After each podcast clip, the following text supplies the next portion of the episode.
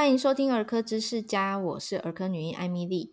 今天是下集，我们谈的是上回提过的复胖这个议题哦。邀请到的特别来宾是蔡医师瘦身社团的创始人蔡明杰医师。我们要讲的是，今天不管是复胖了，或呃正在减重、减肥、减脂，遇到停滞期怎么办？而且，如果今天我是一个像欧医师这样，就是工作很忙碌，工作压力又很大，呃，完整的时间都不太够用，可是我又卡住了，或者我已经复胖了，我遇到 中秋节吃了很多蛋黄酥，怎么办呢？我们欢迎蔡医师。嗨，艾米丽好，各位听众朋友，大家好，我是蔡明杰医师。好，我我不知道这样听众有没有听出我刚刚在暗示大家，这个我们今天要讲的是 运动。大家可能不知道期待是出现什么奇妙的产品业配之类的吗？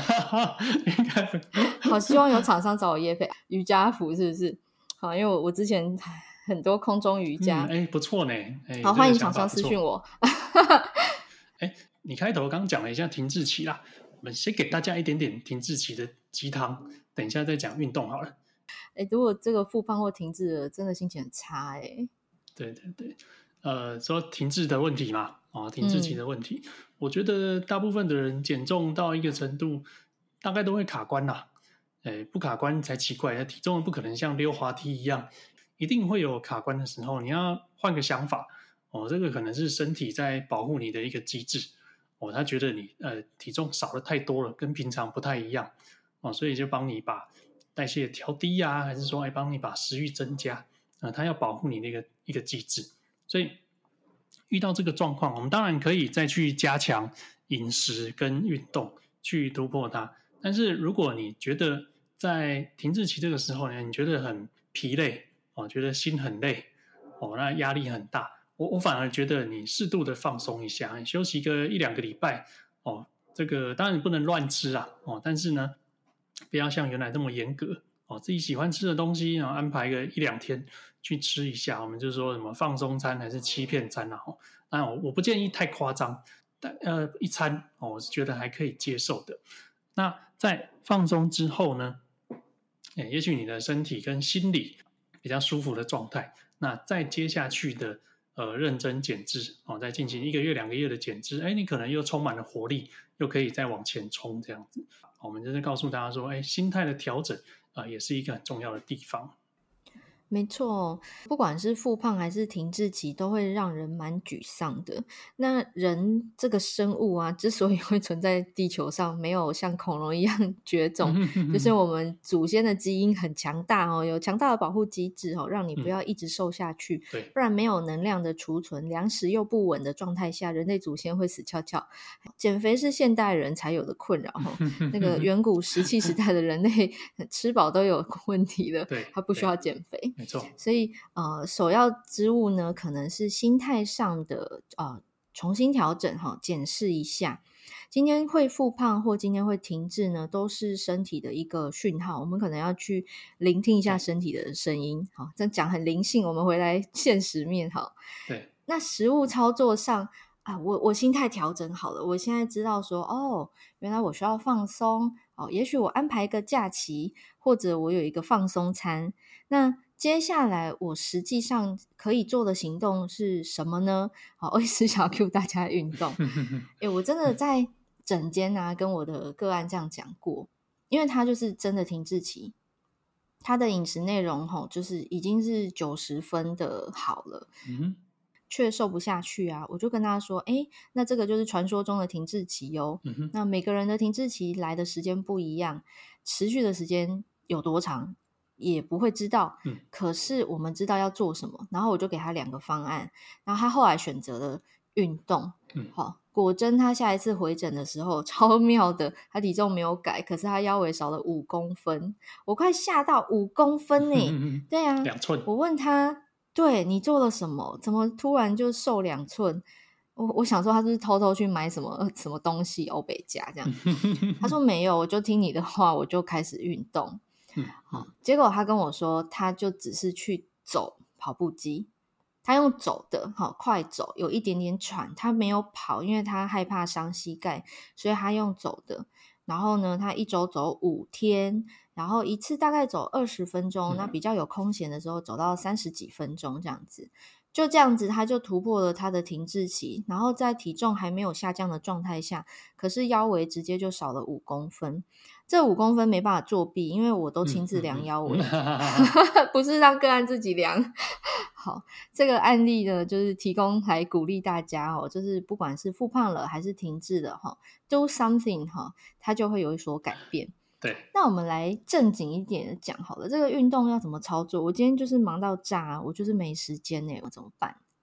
哎，我觉得刚刚那个个案蛮好的，哎，这个证明说运动哦，它不是只有对体重的改变，那其实更大的改变是体态哦，就是身体组成不一样，你看脂肪可能减少了，然后肌肉变得比较结实，所以腰围一下少了两寸五公分，还差蛮多的哦。好，那再来就是回答艾米丽帮。各位听众朋友问的哦，大家都说我很忙，我没有时间运动。很多学员会说：“哦，这应该要在什么时间运动最好？我应该要做什么运动最好？”重点是你要找到你最能运动的时间，跟你最喜欢的运动，这样就够了，这样就够了哦。所以说，你每天这个当一个社畜啊，上班然后下班累得要死，都不想出门，那没有关系啊。就在家里练嘛，哦，就在家里练，在家里都不要出门，怎么做有氧的哦？比如说现在都很流行超慢跑哦，不管是年轻人还是老人哦，这种原地踏步跑的方式哦，啊有个节奏感。那我自己也有实测过，你用这个运动手表来监测心跳，很容易就可以达到一百三十以上了哦，所以这是一个很棒的燃脂区间的心跳。你就原地跑，你也不用出门，也不用淋雨，也不用晒太阳哦，你就一边追剧。不要在那边躺着吃洋芋片嘛，就站 站起来原地跑，很轻松啊。哦，那如果你比较不担心膝盖的问题，哎，跳绳的话更激烈，跳绳那个心跳可以飙到很快哦，或者是简单的开合跳，这也都是可以让心跳加速有氧的方式。那如果你是呃没有要追剧，那你就看 YouTube 哦，有一些 YouTuber 哦，健身 YouTuber，他都录好了影片。带着你做各种的有氧或者是肌力训练哦，又不用出门。忙碌的人哦，尤其是呃比较入门的状况的话，诶，做这个真的是非常好。那另外就是说，如果你觉得这个运动两个字哦，这个门槛好像很高，你进不去那个高墙的话，那你就增加身体的活动，身体的活动啊。什么叫身体活动？就是呃做了会有点喘的就可以。那比如说呃爬一爬楼梯。哦，也会喘哦。那在家里的擦地板、拖地、刷浴缸，或者有人说洗车啊，像我的话呢，就是这个带狗出去散步，遛狗。对，狗走得很快，所以我不能慢慢走，就是变成快步走。哎，那也是这个一种增加身体活动的方式。然后我遛狗一次大概就二三十分钟，我那一天的运动量也算不少了。那一个礼拜五天啊，这样就有达到一百五十分钟以上的这个。中等强度运动，哎，这样就好了。我不要把运动看成一个很困难执行、很很高的门槛，没有，就是让你动起来啊，就这样而已。好，所以刚刚蔡医师跟大家提示的一个观念，哈，我一直 recall 一下，就是我们不要想运动很难这件事，嗯、我们要想的是我增加身体的活动量。好，我已经够忙够累了，还要运动哇？那光是想都会觉得不想去执行。嗯、可是我如果想的是，哦，我今天只需要站着看剧，或者我今天只需要多一个呃遛狗的行程，或者我今天呢，嗯、呃，刷一下家里的厕所浴缸，哈。嗯好，利用周末的时间也可以啊！我不要在上班已经够忙够累的状态下，还硬要去运动，因为这样想压力很大。对，没错。然后压力大的时候，压力荷尔蒙一分泌，身体就会囤积脂肪。对，对对。好，我经历过这一更瘦不下来，很崩溃。就是我怎么样增加运动量都没有瘦那一坨脂肪，这样是。好，所以呃，可能心态上可以稍微转换一下。好像刚刚蔡医师提到的那个爬楼梯，就是我最近呃正在落实的。嗯因为平常看诊真的是爆炸累哈，就是拜托大家不要再感冒了。然后 我下夜诊的时候，其实真的你说叫我打开一个 YouTube，然后跟着他做，比如说三十分钟的流动瑜伽好了，我有那个体力，可是没那个心力。好，我真心不想打开，嗯、我可以理解。所以呢，我就改成那我今天回家的的那个电梯，就把它省下来，我爬楼梯上楼好了。嗯，就个位数楼层，所以呢，我就爬到我觉得啊有点喘，有点累，我想搭电梯了。我爬到六楼，然后我就决定好，剩下的搭电梯，我就离开楼梯间。好。结果呢？这样的做法是让我第二天一样下班很累的时候，我就想说，好，我今天也爬到六楼，我就可以搭电梯了。对对，对，我就没有选择直接按电梯哈。虽然真的蛮累的，我还是说啊，没关系啦，只有六楼而已，就爬上去。好，就这样子，不要很有压力的感觉。你今天是提早一站下公车，多多走一一个车站的距离也可以，嗯、或者是说你出捷运的时候啊，你不要搭手扶梯，你就走捷运站里面的楼梯，这样爬两层就好了。只需要增加这么一点点，让身体的那个啊活动量是改变的，好、嗯，它就会动摇你的基础代谢率，好，它可能就可以让你突破停滞期，好，因为你需要的是。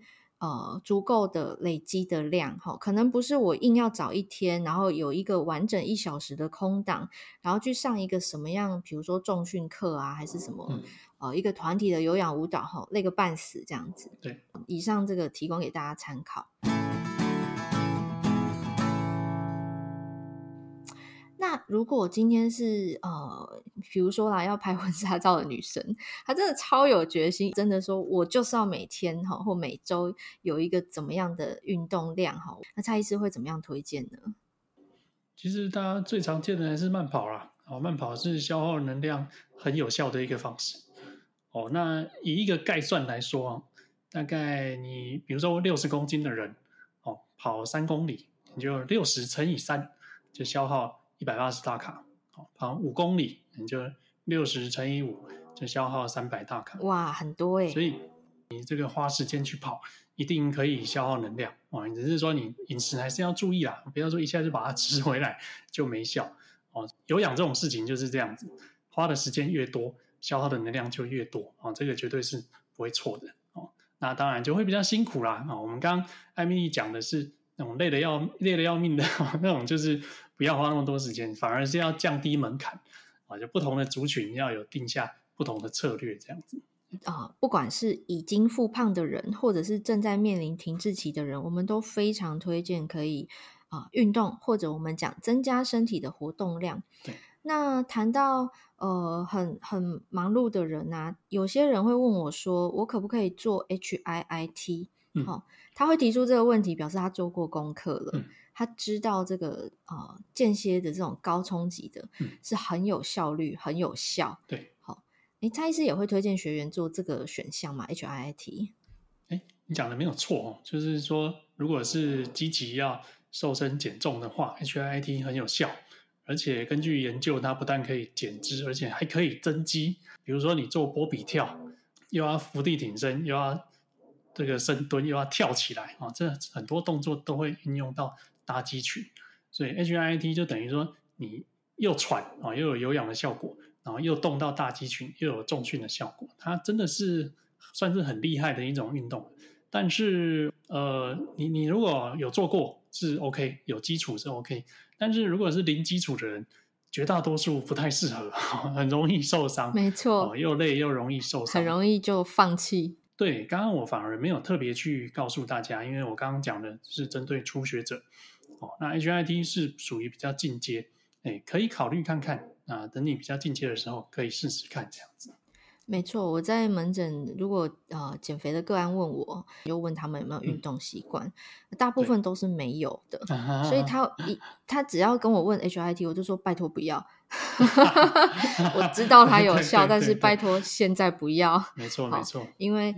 超容易受伤，受伤就三个月不能动哦。对，对，对，那你要减重的话，三个月不能动是一个减分的事情。是，所以反而是鼓励他们哦，多走路，爬个楼梯，每天多爬两层、嗯、三层都好、嗯。像我这样累个半死，下班后还硬是要爬回家，这样就已经很厉害了。不要再更勉强身体了。是是是是，这个是复胖的人很适合做的呃选项，可是前提是你有。运动的基础，好，甚至你已经有运动的习惯，那我们来正经一点讲，就是真心要有效的运动习惯要多多么的频繁，因为有些人他觉得他每个周末有去运动，可是为什么他没有瘦？呃，以最简单的最低标好了啊，最低标看大家有没有达到，就是世卫组织啊 WHO 的建议，每个礼拜应该有一百五十分钟以上的中等强度的身体活动哦，比如说我们刚刚讲的这个快步走哦，甚至在更高或者是类似强度的，这样才算。散散步啊、拉筋啊，这个就不太算。所以最低标是一百五十分钟以上。呃，在治疗指引啊，肥胖的治疗指引也就是说，如果你想要减重有效率，那就要达到三百分钟以上。哦，是不是？我刚刚有讲哦，你花的时间越多，燃烧的热量越多啊，这个是一定的哦，这个是必然的。哦，那当然，如果你真的非常非常的呃辛苦啊、非常压力很大，没有时间，那就是我们刚刚上一段讲的哦，先降低门槛，先求有再求好嘛，哦，先大概养成一个简单的习惯，等到这个心有余力，或者是有点运动基础的时候，再慢慢去增加啊，都不嫌太迟啦。这个对你的一辈子来说都是有帮助的哦，也不是说只有为了减肥。对啊，这个三百分钟每周啊。我本人有达到过，就是当年很很疯狂的 要参加钢管比赛前 那一段日子，因为备赛运动量超大，所以啊、呃，那个那个时候的呃外形看起来是比较 fit 哈，刚好就是比赛需要这样子。但是那个很痛苦哈，就是要挤出很多时间来，对，很多事情要放弃哈，所以。正常人、一般人哈，而且我们都是社畜，我们大概每周有一百五十分钟，已经非常了不起了。是，呃，我们今天给大家的提示是，运动是个好方法，不过呢，你要量力而为哈，不要太勉强自己。对，那我觉得啊，没有运动习惯的人，或者是呃暂时放弃的运动习惯哈，你要重新回到运动这个习惯来，一开始的目标真的是越小越简单。越容易达标越好，是。好像我刚刚举例，我就爬到六楼，我觉得这样就够了。这么呃小的目标都可以是一个目标，对。然后再来就是循序渐进，哈，不要放弃才是重点。嗯，好。原因是其实会复胖啊，就表示嗯，你可能没有真的减肥成功。嗯。其实我心目中减肥成功的定义是你维持住没有复胖。就瘦下去那段过程不是真的成功哈，真的成功是你一直维持住，好，那表示说你可能养成了一个所谓很很网络上很喜欢写易瘦体质，其实没有易瘦体质啦，只有易瘦的习惯啦。嗯，你有养成习惯，你就会是 fit，对，不一定是我们世俗上镜头很瘦的那种瘦哈，是你自己觉得很舒服的状态，刚刚好健康的状态。哎，复胖是一个假议题，不知道蔡医师觉得 你认不认同呢？啊，讲的这么直接，这样等一下人家玻璃心要碎了。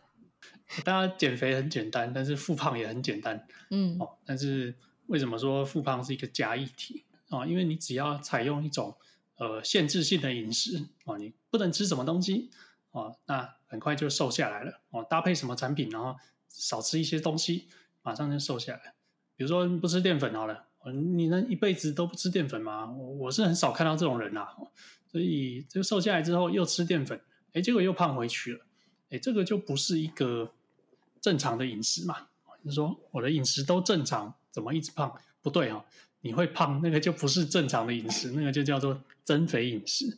所以你应该要做的是，想想看，呃，怎么样让自己的饮食变成减重饮食，就是你的正常饮食，而且。每天都可以吃啊，吃得饱饱的，那体重还一直下降，哎，这个才是你的正常饮食。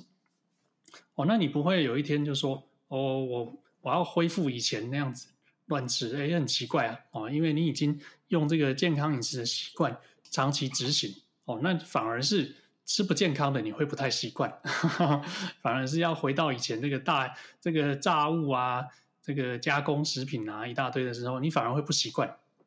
身体会有这个自动导航啦，没错，带你去吃健康的东西。所以刚刚艾米丽说，为什么复胖是一个假议题？我也觉得是这样子哦，就是说，如果以一个健康的方式来执行减肥的话，那根本就不会复胖哦。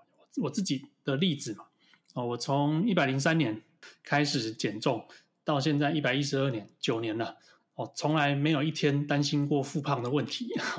每天哦，照我这个该吃什么东西就去吃。